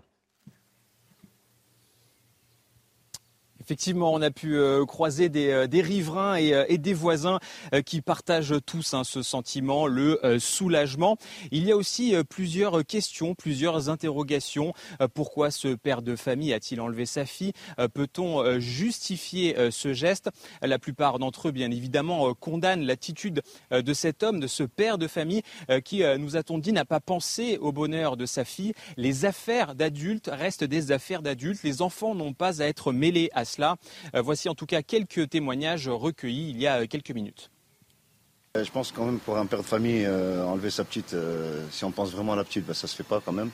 Parce que quand on pense au bonheur de, la fille, on fait en sorte qu'elle soit heureuse avec ou sans le papa, c'est malheureux, mais il faut un équilibre pour l'enfant. C'est inquiétant de, se dire qu'on laisse nos enfants et qu'on enfin malheureusement que ça peut arriver devant nous, devant nos yeux, et on s'y attendait pas comment elle a pu arriver là et comment ça s'est passé en fait. Je, on ne comprend pas. Je, trouve que c'est inadmissible de, qu'on laisse un, papa qui est dangereux, qui est reconnu, par rapport à ses faits, à ses gestes, de se rapprocher de sa famille complètement. Voilà le témoignage de quelques voisins, quelques riverains. Euh, d'autres nous disent hein, ne pas comprendre pourquoi la justice n'a pas éloigné euh, cet homme qui avait pourtant menacé euh, la petite Eya et sa maman. Et puis on a eu aussi le, témoignage de l'une des voisines qui réside dans cet immeuble juste derrière nous et qui nous a expliqué, elle qui était ancienne assistante sociale, comprendre aussi d'une certaine manière le désespoir de ce papa qui était privé de sa fille. C'est d'ailleurs le seul témoignage hein, qui a été dans ce sens. Un papa et son complice qui, on le rappelle, euh, ont été arrêtés au, Danemark, qui vont être remis à la justice euh, française. Et la maman euh, de la petite Eya va, elle, pouvoir retrouver cet après-midi sa fille après plusieurs heures inquiétantes. Merci pour toutes ces précisions, cher Michael de Santos. Et je rappelle que vous êtes accompagné par Sacha Robin. Quelques petites précisions, vous aussi, à Maurice oui, bien sûr. ce que vient de dire Michael de Santos. C'est sur le profil du, du papa et et ce qui a été évoqué Alors justement, le profil du père, ce qui est compliqué, c'est que ce que nous avait indiqué le parquet de Grenoble, c'est que finalement, il n'y avait que des suspicions de violence envers sa, son ex-conjointe et donc non pas des, faits avérés. Donc c'est très difficile pour euh, la police et la justice de prouver ces faits et puis derrière d'intervenir. On a eu ce matin hein, le procureur de Grenoble qui était à l'antenne sur CNews, qui a donné pas mal de précisions sur comment s'étaient euh, passées euh, les opérations. Il a rappelé que Eya eh avait été pris en charge par les services sociaux danois, qu'elle va plutôt bien, puisqu'elle a pu s'entretenir au téléphone avec sa mère qui est effectivement partie la rejoindre, qu'elle va être prochainement évidemment rapatriée pour retrouver euh, sa maison. Et les deux ravisseurs, dont euh, le père d'Eya, eh bien, ils ont été interpellés en fait dès leur arrivée en bateau au Danemark, à la frontière. Ils venaient de l'Allemagne. Et c'est la police danoise qui a été prévenue, qui a pu les interpeller sans incident. Euh, ça a été plutôt surprenant de savoir que le père de Eya était au Danemark, puisqu'on pensait qu'il allait effectivement s'orienter soit vers la Tunisie, soit vers la Suède. Et finalement, le Danemark était probablement une porte d'entrée euh, vers la Suède. Et puis je rappelle qu'une information judiciaire a été ouverte euh, en France à leur rencontre pour violence aggravée commis lors de l'enlèvement et puis pour l'enlèvement lui-même. Et puis dans le cadre de cette information judiciaire, eh bien, le père et son complice vont dans les prochains jours, voire dans les prochaines semaines, être rapatriés en France. Et puis s'ils font des recours au Danemark, cette date de rapatriement va peut-être, cette extradition va peut-être être reportée, mais donc ils pourront être prochainement jugés en France. Réaction de Jean-Christophe Couvi, qui est toujours avec nous, secrétaire national UNIP SGP Police. Le moins qu'on puisse dire, c'est que le dispositif alerte et enlèvement a marché à merveille sur ce dossier, euh, cher Jean-Christophe. Oui, écoutez, ça fait le 29e qui est déclenché et à chaque fois on a retrouvé les, on a retrouvé les enfants, alors, euh, dont un malheureusement qui était décédé, mais enfin je veux dire, à chaque fois les enquêtes ont abouti. On voit que c'est quelque chose qui est, rodé, c'est créé depuis 2006. Euh, et puis franchement, euh, connaissant les, enquêteurs, euh, je veux dire, de la PJ, de la sûreté départementale, en France, on a quand même un super niveau. Et, je, veux, dire vraiment, quand vous, quand vous avez, vous êtes saisi comme ça, parce qu'en fait, imaginez, il y a la maman qui vous regarde dans les yeux, qui vous dit, maintenant, mon dernier espoir, c'est vous. Et en fait, votre vie à vous, elle va s'arrêter pendant 24, euh, 48 heures, 72 heures. Vous mettez toute votre vie particulière, euh, j'allais dire, euh, de côté et vous vous concentrez que sur ça parce que c'est comme si c'était votre gosse en fait. Voilà, c'est comme si c'était votre enfant et vous n'avez que, vous êtes obsédé par retrouver cet enfant sain et sauf. Et donc c'est ça que je souligne aussi que les gens ne se rendent pas compte des fois du transfert émotionnel qu'on peut recevoir nous policiers. Et effectivement, sur des affaires comme ça, bah, toute notre vie à nous s'arrête et se concentre que sur la vie de cette petite. Et donc tout le reste, vous avez rendez-vous chez votre dentiste, coiffeur, tout ce que vous voulez, tout ça est, secondaire. J'ai des collègues qui reviennent sur leurs vacances, leurs congés, leur repos pour, pour les aider. Et c'est vraiment euh, ce, qu'on souligne. Alors des fois, quand on, reçoit des sauts d'insanité sur la police, euh, euh, c'est pour ça que nous, on, prend ça aussi, que ça nous fait bondir, parce qu'on sait vraiment l'énergie qui est dépensée par tous ces enquêteurs à chaque fois, tous les policiers. Et effectivement, c'est pour ça qu'on fait ce métier, nous, c'est pour aider les gens. Et tant mieux que ça se, que ça se termine aussi bien. Euh, maintenant, il va y avoir aussi un travail de reconstruction parce que c'est pas parce qu'on l'a retrouvée qu'elle va sortir indemne psychiquement. Donc il va falloir retrouver confiance en elle. Mais ça, c'est notre, notre sujet. Nous, on a fait le taf. Merci en tous les cas euh, d'avoir accepté de, témoigner dans, notre émission, Jean-Christophe Couvi, secrétaire national de l'unité SGP Police. Réaction, Yann Issaï. Oui, c'est vrai que l'alerte enlèvement, ça fonctionne toujours très bien. Là, ce qui fonctionne également souvent bien, c'est la coopération européenne. Oui, c'est important de le En matière hein. d'enquête, en matière de justice, ça, ça, fonctionne vraiment bien. Donc, il, faut le dire euh, aussi. Euh, moi, je pense évidemment à cette petite fille qui doit quand même être traumatisée par ce qu'elle a vécu, parce que son père avait interdiction de la voir. Pourquoi, je ne sais pas, mais en tout cas, est-ce qu'il était violent avec elle ou pas? Et c'était un traumatisme de voir vraisemblablement sa mère aussi agressée, de partir comme ça pendant des heures sans savoir où elle va. Donc elle doit être traumatisée. Espérons qu'elle puisse vite revenir en France avec sa mère, manifestement dans, dans les prochaines heures, et que euh, ce père puisse être euh, jugé et éloigné définitivement de, de cet enfant pour qu'elle puisse enfin grandir en paix. Oui, déjà de, vraiment de dire tout le bien que je pense de cette enquête. Euh, comme l'a dit M. Couvi, euh, les policiers ont fait un travail remarquable. Hein, et ils ont vraiment fait preuve de rapidité. Euh, c'est pour ça qu'on les appelle aussi les gardiens de la paix, parce qu'ils viennent ils viennent permettre voilà, de régler, de, trouver des solutions pour ce type de, drame. Euh, et donc, euh, je pense bien sûr à la mère euh, et à la fille. Sur le papa, il semble évident qu'il n'avait aucun droit de visite sur l'enfant, parce que sinon il n'aurait pas agi de la sorte. ce qui est étonnant, c'est, c'est vrai, on se dit toujours, mais qu'est-ce qu'il avait dans la tête? Parce que redemander euh, un droit de visite ou d'hébergement, c'est possible pendant toute la minorité de l'enfant, pendant toute cette période-là. Alors pourquoi il est parti s'embarquer dans ce type de, folie complète? Et, ça donne aussi finalement un avertissement à tous ceux qui penseraient faire ce même type de délit, parce qu'on voit que là, les sanctions ont été immédiates. Euh, et euh, très grave parce que ce qui, lui a, ce qui l'attend, il y a une ouverture d'information qui a été ouverte pour des faits de soustraction de mineurs et de violences aggravées. Euh, il sera extradé, ça c'est une certitude, et je pense qu'il sera fortement puni pour, pour, pour ce qu'il a commis. Allez, l'autre sujet très rapidement sur lequel euh, j'aimerais vous faire euh, réagir, et Jean-Christophe Couvi, je crois, est, encore avec nous, ce sont ces images choc à, à, Grenoble, enregistrées par une caméra de vidéosurveillance, l'agression du serveur d'un restaurant. Je pense qu'on va, on va voir les images, on va commencer à aborder le sujet, puis on en parlera juste après la pause publicitaire. Euh, c'est l'agression d'un serveur d'un restaurant, d'abord bousculé, hein, c'est ça, à Maury, par deux jeunes jugés par une moto, sur une moto électrique. Hein. Pas seulement un serveur, j'arrive à un client aussi. Il y a un client aussi. Plusieurs, plusieurs serveurs, en fait, plusieurs personnes ont été agressées par ces personnes. Donc, euh, on en parlera dans, quelques instants. Jean-Christophe Couvi, vous êtes d'accord pour rester avec nous pour euh, commenter ces, images? Oui, oui, je suis d'accord, je suis d'accord. bon, eh bien, écoutez, on se retrouve dans, on se retrouve dans quelques instants. On va marquer une pause publicitaire et on se retrouve euh, avec vous, cher Jean-Christophe Couvi, qui allait jouer les, prolongations, mais on a vraiment besoin également de, de vos éclairages sur ce sujet. À tout de suite.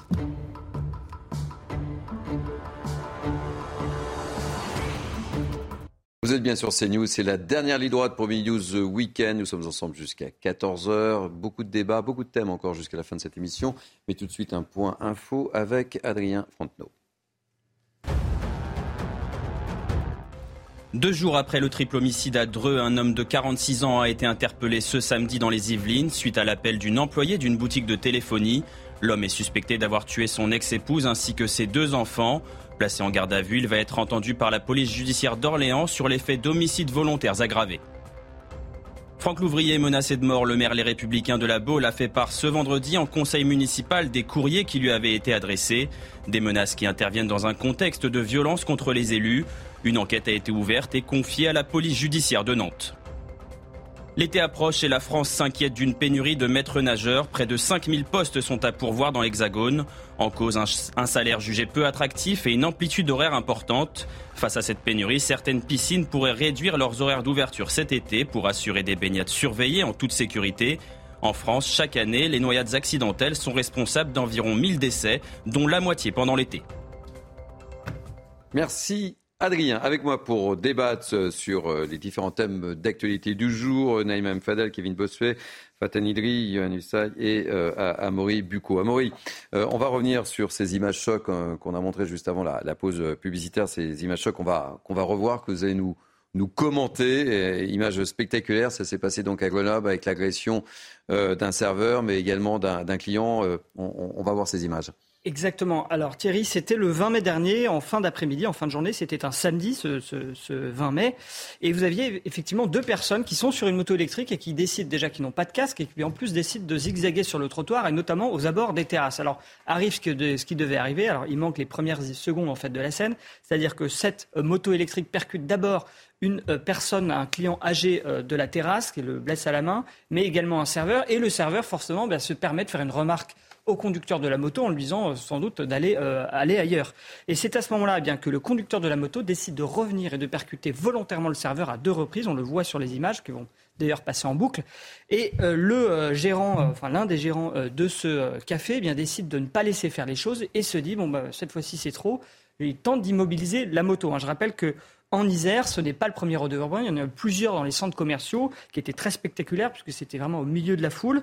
Et là, eh bien, donc le gérant a eu ce geste courageux, a voulu immobiliser la moto. Et c'est à ce moment-là, eh bien, déjà, il s'est pris plusieurs coups, mais en plus, le conducteur de la moto a sorti un couteau, un opinel avec une lame d'environ 20 cm. Hein, c'est ce que disent les témoins. Alors, il y a heureusement eu une interpellation, à savoir le passager de la moto. C'est un jeune homme de 16 ans, connu des services de police, qui a été placé en garde à vue. D'ailleurs, le couteau a été retrouvé sur lui.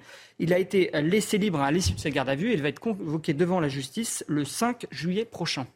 Jean-Christophe Couvi, vous êtes toujours avec nous, secrétaire national unité SGP Police. Ça vous inspire quoi ces images? Est-ce qu'il va falloir que l'on s'habitue à ce type d'image qui nous rappelle je l'évoquais tout à l'heure, le rodéo dans le centre commercial de Nantes où tout le monde se promène tranquillement, euh, frôlant euh, les clients, là, les clients de ce bar. Euh, à Nantes, c'était dans une, dans une grande surface, dans une galerie commerciale. quel est un peu votre sentiment et votre ressenti? Sentiment, ressentiment, nous, c'est notre quotidien. Donc, forcément, nous, on, a, s'habitue un petit peu, hélas, à voir ces images, parce que de toute façon, on sait que tous les jours, ça va revenir. Effectivement, comme je disais tout à l'heure, c'est un peu en lien aussi euh, avec ce qu'on disait, c'est-à-dire que ces personnes-là, de toute façon, vivent dans un autre écosystème. Ils ne comprennent pas. C'est-à-dire que volontairement, ils bravent tous les interdits, euh, ils font fi de la loi. De toute façon, la loi ne s'applique pas à eux. Et puis, euh, dès lors qu'on fait une remarque, eh ben, ils viennent au contact parce qu'en en fait, ils comprennent même pas que nous, on puisse être choqués par ce qu'ils font. Et donc, euh, en fait, dans ces cas-là, et je pense que les Français doivent s'habituer à ne pas baisser les yeux. Il faut arrêter de baisser les yeux, il faut arrêter d'avoir peur. Alors oui, c'est facile à dire, effectivement, quand on nous sort un couteau euh, de 20 cm. Mais je veux dire, c'est que comme ça, hélas, qu'on va commencer à, changer les choses. Et c'est surtout comme ça euh, qu'on va arriver à endiguer cette violence. En fait, c'est une affirmation de soi. Euh, voilà, donc euh, quand euh, ces personnes je veux dire, en, fait, c'est comme si nous, on était sur leur territoire. Leur territoire, ils ont décidé que c'était partout et qu'en fait, c'est nous qui les gênons et il faut surtout pas les déranger. Donc là, on paye aussi, je pense, 20 à 30 ans quand même de laisser aller. les policiers, je pense qu'on a, assez usé de notre salive pour tirer le signal d'alarme et pour dire qu'il y avait vraiment des dysfonctionnements, notamment chez, chez, certains jeunes et dans certains quartiers. Et on voit bien, en fait, que eux, ils ont leur propre loi, c'est la loi du plus fort. Et en fait, c'est la loi de la soumission. C'est vous vous soumettez à leur, à leur loi, sinon bah, vous êtes un ennemi. J'ai l'impression, euh, moi je suis arrivé sur l'antenne de CNews l'été dernier, ça a été le feuilleton de l'été dernier, on a cessé de commenter, euh, mais non-stop, des rodéos, et là l'été approche, l'été approche, j'ai l'impression qu'il va falloir qu'on s'habitue à ce type d'image, hélas, Johan oui, de, de plus en plus, c'est juste au jour où il y aura un drame, parce qu'à ce rythme-là, il y aura nécessairement un, drame inéluctable. Euh, donc, euh, on va à, nouveau, avec ce qui se passe là, qu'il y a un problème avec la justice des mineurs. On nous dit le passager de la moto, il a 16 ans, ce qui s'est passé, c'est quand même grave. Il est déjà connu des services de police. Et qu'est-ce qu'on lui dit? Eh bien, on lui dit, vous allez revenir dans quelques mois et vous serez euh, éventuellement jugé dans quelques mois. Et en attendant, eh bien, vous continuez à mener votre vie normalement. Ça, chez un jeune de 16 ans, ça déclenche immédiatement un sentiment d'impunité. Donc, il est dans la nature. C'est une incitation à recommencer. En, réalité, on parle tout à l'heure des, peines minimum. À 16 ans, on peut encore vous ramener dans le droit chemin. À 16 ans, on peut, la, justice peut vous envoyer un message, peut provoquer chez vous un électorat électrochoc. Mais là, évidemment, si vous le jugez dans quelques mois, ce sera trop tard. Il ne comprendra pas la sanction. Si sanction il y a. Donc, à cet âge-là, surtout, il faut une sanction réelle et immédiate. Ça semble inévitable et ça n'est pas le cas.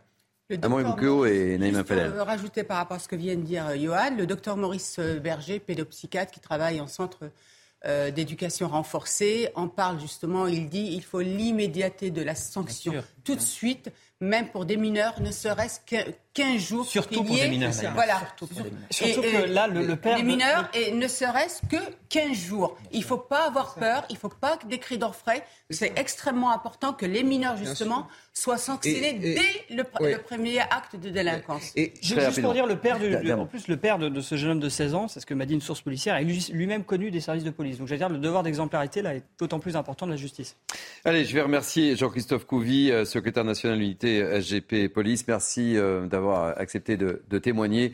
On va changer de, sujet, euh, mais on va parler d'Éric Piolle le maire écologiste de, Grenoble. Hein, on ne quitte pas Grenoble avec ce, ce, tweet hein, qu'il avait écrit Supprimons les références aux fêtes religieuses dans notre calendrier républicain, déclarions fériés les fêtes laïques qui marquent notre attachement commun à la République, aux révolutions, à la commune, à l'abolition de l'esclavage, aux droits des femmes ou des personnes LGBT. Je sais que c'est un sujet qui euh, vous touche très particulièrement, mon cher Kevin Bossuet, et on a interrogé également les habitants de Grenoble, mais petite réaction d'abord. Oui, parce que c'est une remise en cause de notre identité, c'est une remise en cause de nos racines chrétiennes. Je suis désolé, n'en déplaise à Monsieur Piolle, la France est d'abord et avant tout chrétienne. Certes, la République est laïque, mais l'identité française, c'est le christianisme. D'ailleurs, il suffit euh, d'aller euh, dans n'importe quel village de France. Qu'est-ce qu'on y verra? On y verra évidemment une église. Et ce qui me fait rire, c'est quand même l'instrumentalisation du concept de laïcité. Parce que M. Piolle euh, critique le fait que les jours chrétiens, euh, finalement, sera une remise en cause de la laïcité. Mais qu'est-ce qu'il fait à Lyon dans les piscines? Il veut imposer, ou du moins autoriser le burkini. Donc on voit bien ici cette gauche qui utilise la laïcité pour cacher sa christianophobie. Et quand j'entends tout ce débat, faut-il accorder un jour férié euh, pour les musulmans? Mais il faut arrêter avec cette tyrannie des minorités, sinon tout le monde va demander son dû.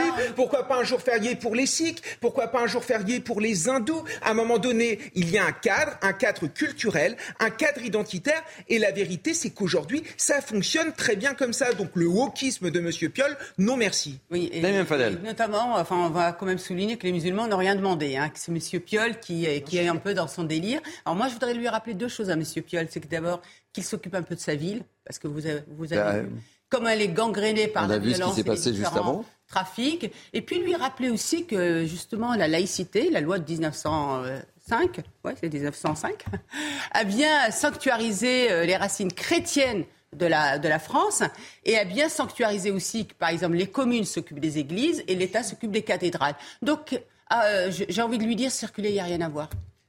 Yonissaï. Oui, vous savez, je m'inquiète beaucoup depuis un certain temps du niveau du débat politique. Euh, nous sommes dans une période où beaucoup de Français n'arrivent plus à se nourrir correctement, n'arrivent plus à se loger correctement, n'arrivent plus à bien se soigner, où euh, l'école n'est plus au niveau.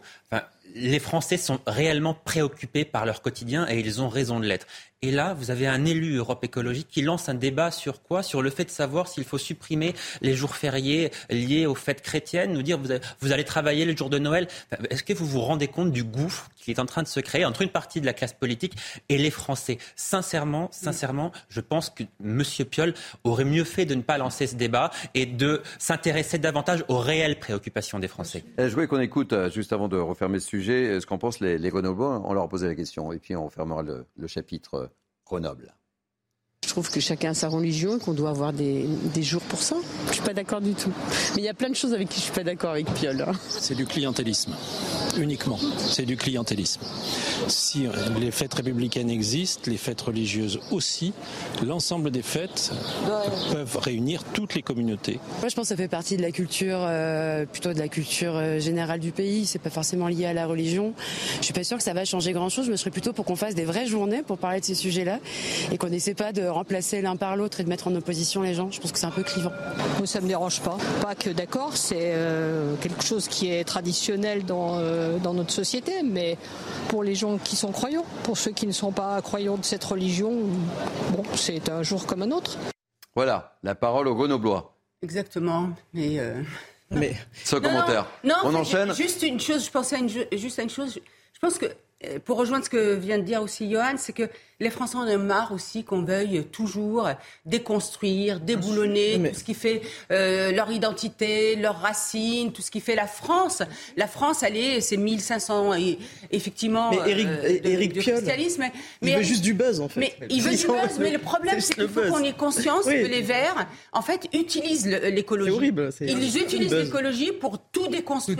et c'est ça le danger. Tout à fait, Naïma. On déconstruit, par exemple, notre propre langue à travers l'écriture inclusive que la gauche occupe des ouvriers, des laissés pour compte dans ce pays et qu'elle laisse définitivement tous ces débats idéologiques qui n'intéressent qu'elle au placard.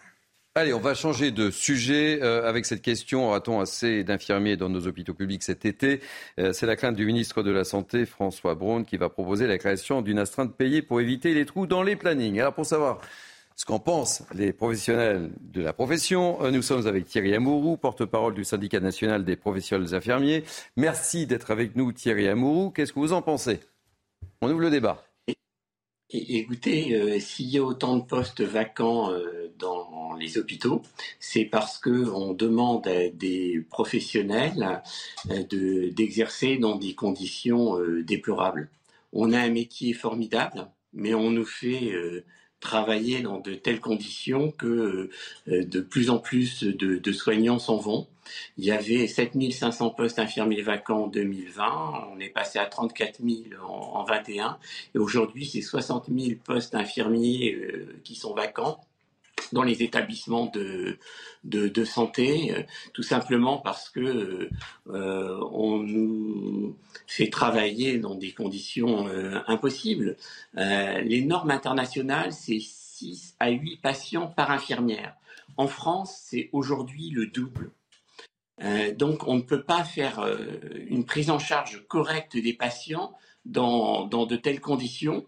On euh, n'a pas le temps de, faire ce qui est important pour, pour nous et ce qui est important pour les patients, c'est-à-dire tout ce qui est l'accompagnement, l'éducation à la santé, l'éducation à la thérapeutique, la relation d'aide.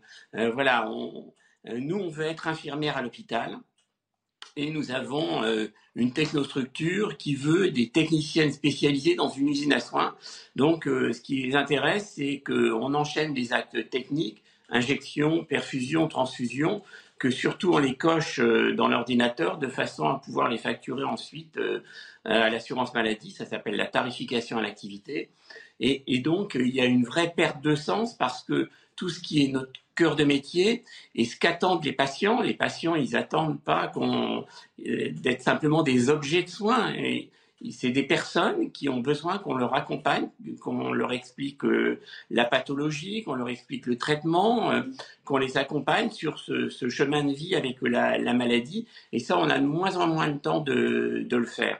Donc, quand on vous fait travailler en sous-effectif, sous-payé, bah, vous avez envie de, de partir et, et, c'est ce qui se passe. Et c'est pas une petite euh, prime d'astreinte euh, euh, qui va changer grand chose. Il faut vraiment un plan Marshall sur l'hôpital pour faire revenir les, tous, ces soignants qui, qui sont partis. Merci, merci beaucoup Thierry Amourou. Donc, je sens bien que vous êtes très dubitatif sur cette mesure souhaitée par votre ministre. Et je rappelle que vous êtes porte-parole du syndicat national des professionnels infirmiers. On va, on avance sur euh, les, sujets avec euh, cette déception euh, autour de Céline Dion, puisque sa tournée a été annulée en, avril pour avril 2024 pour des raisons médicales. L'annonce est, tombée hier. Céline Dion avait annoncé en décembre dernier qu'elle était atteinte d'une pathologie neurologique rare. Alors justement, pour savoir de quoi il s'agit et de quoi on parle, nous sommes en direct avec Nicolas Landragin, qui est neurologue. Est-ce que vous pouvez nous éclairer, Nicolas, sur euh, cette maladie excessivement rare, me dit-on? Oui, bonjour, euh, à tous. effectivement, c'est une maladie qui est connue depuis longtemps, mais qui touche euh, extrêmement peu de patients. Hein. C'est un patient sur un million. Donc, c'est une pathologie que l'on croise de manière excessivement rare. Par exemple, si vous voulez, sur Montpellier, ça représente fait qu'un patient, par exemple, pour donner un petit peu la rareté de cette pathologie. C'est une maladie qui est connue depuis longtemps. Hein, depuis les années 50, elle a été décrite et c'est une maladie qui touche plus les femmes euh, que les hommes, qui commence souvent entre 40 et 50 ans. Est-ce qu'on a des chances de revoir Céline Dion sur, euh, sur scène, euh, Nicolas Landragin? C'est un peu la question que tous les fans de Céline Dion se posent. Bien sûr, je, comprends tout à fait cette question. Alors évidemment, sur, une maladie aussi rare et aussi complexe à traiter, il va être extrêmement compliqué de, vous donner une réponse, puisque c'est une pathologie pour laquelle on a des traitements qui permettent de stabiliser ou d'améliorer, et qui est quand même une maladie extrêmement difficile à traiter, qui est une maladie chronique, euh, qui est une maladie qui peut donner un handicap, euh, et certains traitements sont parfois en échec, et donc tout dépendra de, de la réussite de son traitement. Mais c'est même qui est trop rare pour qu'on puisse donner une statistique ou un pronostic comme ça, juste euh, sans avoir plus d'éléments. Merci en tous les cas. C'était important que, l'on sache et qu'on en sache un petit peu plus sur cette maladie. Réaction peut-être autour du plateau sur euh, cet arrêt euh, Yohann Oui, vous savez, je, suis un peu anéanti. Ben oui, c'est pour ça que je m'adresse à vous, parce que vous êtes fan de politique, mais également de Céline Dion. Mais euh, oui, il y a des millions de fans de Céline Dion qui attendaient avec impatience cette, cette tournée. Quoi qu'on pense de ses chansons, euh, c'est une artiste incroyable, qui a une voix extraordinaire, c'est un diamant sa voix, euh, qui a une technique vocale qui est absolument incroyable. C'est une des plus grandes artistes au monde, quoi qu'on pense de ses chansons encore une fois. Et voilà, espérons qu'elle puisse revenir, espérons qu'elle soit bien soignée, qu'elle soit bien traitée et qu'elle puisse revenir en forme, parce que vraiment l'écouter et la voir sur scène, c'est toujours un moment très, très émouvant. Donc je crois que beaucoup de personnes attendent ça et souhaitons qu'elle se rétablisse vite. Oui, non, mais je, je, ne suis pas aussi célinologue que Johan, mais euh, j'adhère évidemment à, ses propos et surtout souhaitons un très bon rétablissement euh, à Céline Dion, euh, qui est une artiste admirable. Allez, vous savez quoi? C'est le moment de la séquence coup de cœur, coup de griffe, sans jingle. Donc on va commencer tout de suite par Kevin. Vous allez faire le jingle, vous? Ah oui, il faut faire le...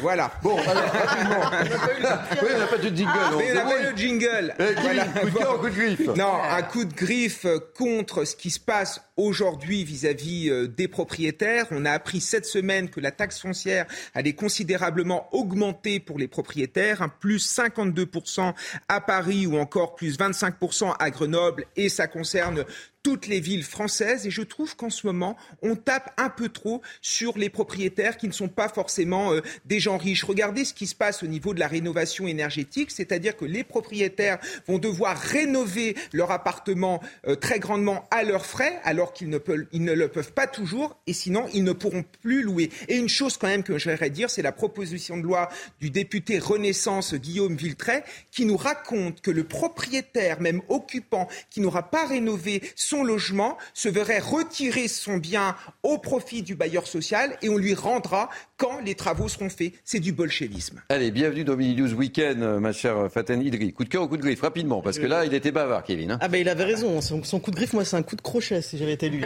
Bon, d'accord.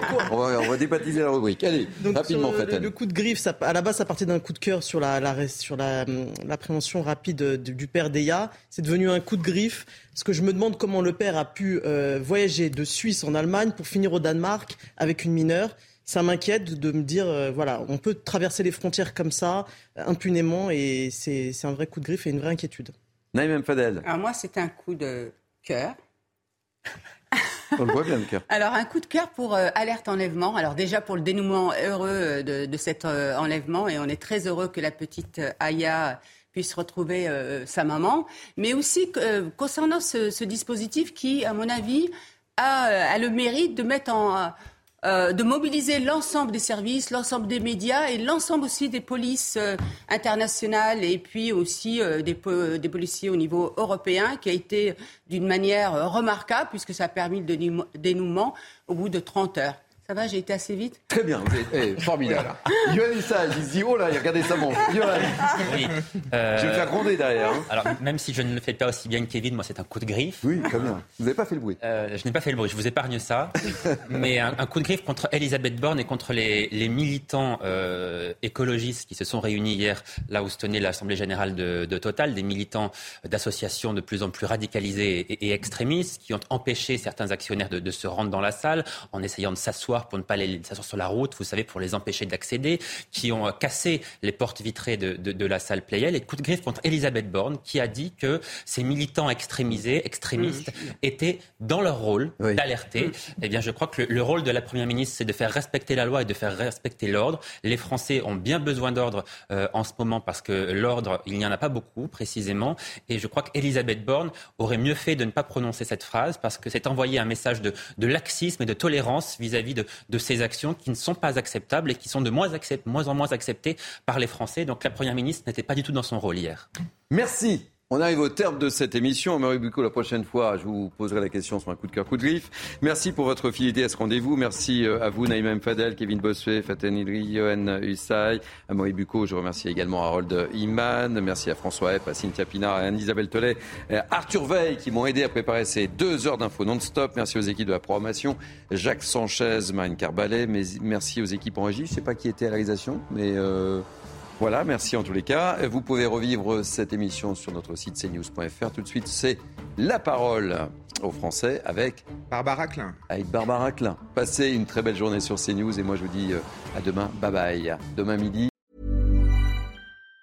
Even on a budget, quality is non-negotiable. That's why Quince is the place to score high-end essentials at 50 to 80% less than similar brands. Get your hands on buttery soft cashmere sweaters from just 60 bucks, Italian leather jackets, and so much more. And the best part about Quince, they exclusively partner with factories committed to safe, ethical, and responsible manufacturing. Elevate your style without the elevated price tag with Quince. Go to quince.com slash upgrade for free shipping and 365-day returns.